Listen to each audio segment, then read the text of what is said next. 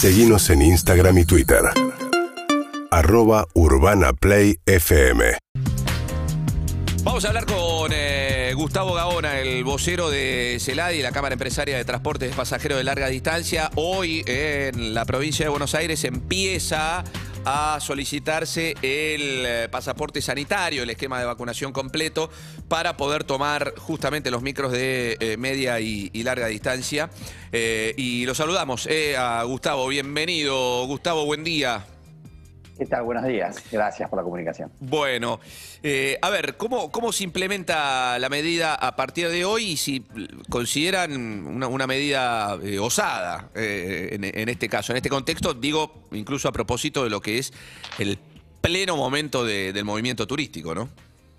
Sí, primero decir que nosotros por definición, digamos, no- nos consideramos pro vacunas y estamos a favor de la vacunación, porque la verdad que fue la vacunación lo que a, a lo largo del 2021, el crecimiento de la vacunación y la baja de los casos, más allá de esta situación actual, permitió que la gente se animase más a viajar y de a poco se fue recuperando la demanda, ¿no? Al principio era muy difícil, si bien los protocolos funcionaron muy bien desde el día uno, que la gente se animase a viajar, esto a lo largo del año fue mejorando mucho y fue de la mano de la vacunación, ¿no? Eh, sí es cierto que una medida ahora sí, en plena temporada, genera dudas, genera preguntas, genera inquietudes, no solo de los pasajeros, también de las propias empresas que en las últimas horas nos empezaron a preguntar cómo, que, se- cómo es que se aplicaba esto. Finalmente, digamos, bueno, comenzamos a mantener diálogos con el Ministerio de Transporte de la provincia de Buenos Aires y hoy tenemos más claro el escenario.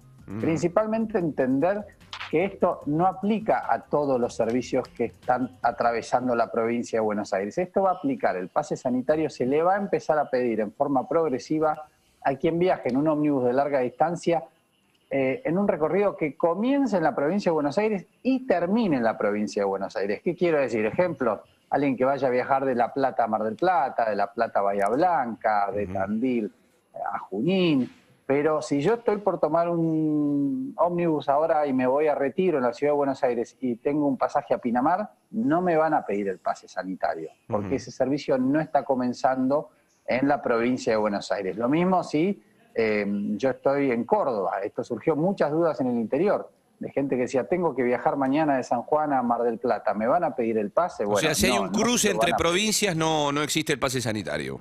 Exactamente, tiene que ser en un recorrido que comience y que termine todo el recorrido dentro de la provincia de Buenos Aires. Eh, a ver, eh, un, un par de, consultas que tienen que ver con cómo se lleva a cabo. Uno compra un pasaje y al, pasaje ser nominal, eh, con nombre, con DNI, ahí ya automáticamente vos tenés que mostrar tu, tu pasaporte eh, sanitario eh, y si no lo tuvieras no te venden el pasaje.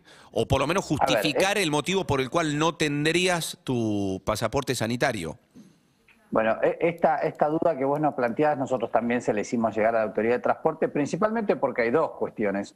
Lo más sencillo, entre comillas, es esto, es que una persona se acerca a la boletería y, quiere comprar su pasaje y ahí el personal de venta le va a decir, como le pide el DNI y como es necesario contar con el DNI para comprar el pasaje, le va a pedir que muestre su pase sanitario. Ahora bien, recordemos que hay muchísimas eh, personas que hoy ya no se acercan a las boleterías, que lo compran desde el teléfono, ¿no? Que lo compran desde la web, se meten y compran el pasaje, con lo cual el paso de esa boletería no existe. Bueno, eh, en ese caso todavía los sistemas no están preparados para hacer esta lectura de pase sanitario. Por eso decimos que se va a ir implementando de forma progresiva.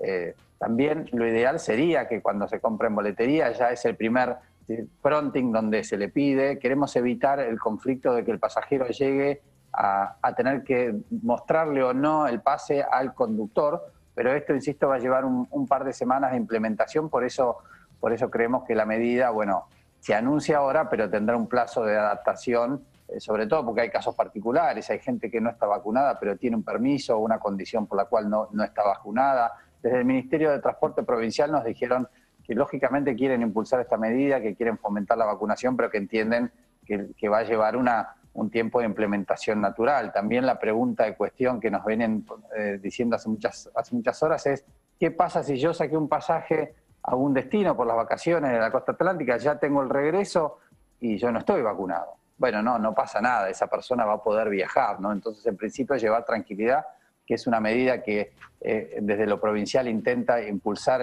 la vacunación, pero no va a ser 100% restrictivo desde un comienzo, ¿no? Estamos, Sí, hablando con, estamos hablando con Gustavo Gaona, vocero de CELADI, de la Cámara Empresaria de Transportes de Pasajeros de Larga Distancia. Buen día, Gustavo. Soy Julieta. Le quiero preguntar entonces para pasar en limpio. Una persona que compra online eh, el pasaje, que no va a la boletería, ¿no le van a pedir nada al momento de subir al micro o va a haber ahí algún control, gente haciendo algún control?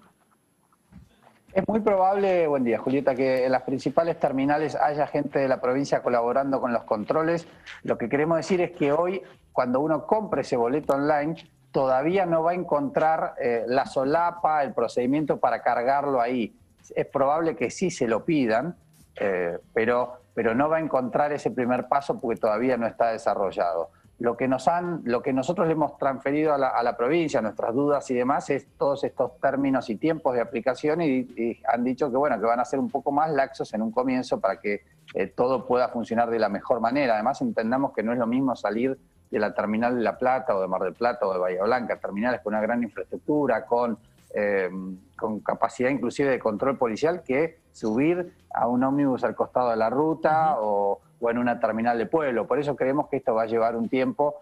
Insisto, nosotros también transferimos estas dudas a, la, a la gobernación y nos dijeron que, bueno, que comencemos para impulsarlo de forma progresiva. Lo que sí le hemos planteado a la gobernación como un punto muy importante para nosotros es que queremos que esto se haga extensivo a distintas modalidades de transporte, porque si no una persona no puede viajar en ómnibus porque no tiene pase sanitario, pero después va y se sube una combi y hace el mismo recorrido al mismo destino. Sí, después hay- hay- de esta hay- manera eh, no logramos el objetivo y perdemos al pasajero. ¿no? A, a ver, Gustavo, eh, obviamente que esto tiene un poco eh, eh, solapado, pero yo diría que casi como, como este, intención principal, fomentar la, la vacunación.